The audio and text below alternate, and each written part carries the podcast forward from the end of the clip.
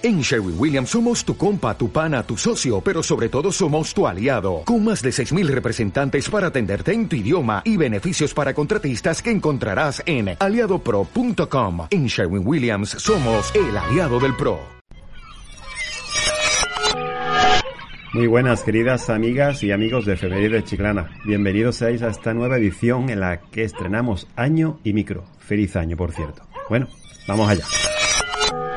Tal día como hoy, en el año 1675, se pregonaba en la villa el repartimiento de suertes creado tras la segregación concedida por el duque de Medina Sidonia de la dehesa Boyal.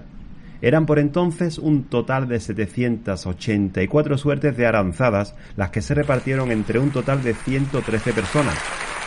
Entre los mayores beneficiados estuvieron el sargento y alférez mayor don Juan Alonso de Molina que accedió a 59 suertes, y Francisco Restán del Comercio de Cádiz con un total de 180 suertes.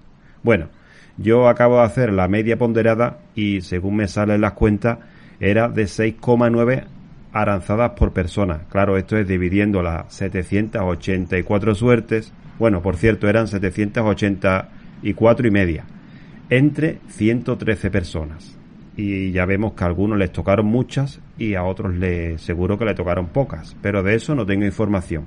Y ahí queda esa suerte de aranzadas para irnos casi 100 años más tarde. Seguimos viajando en el tiempo, sí.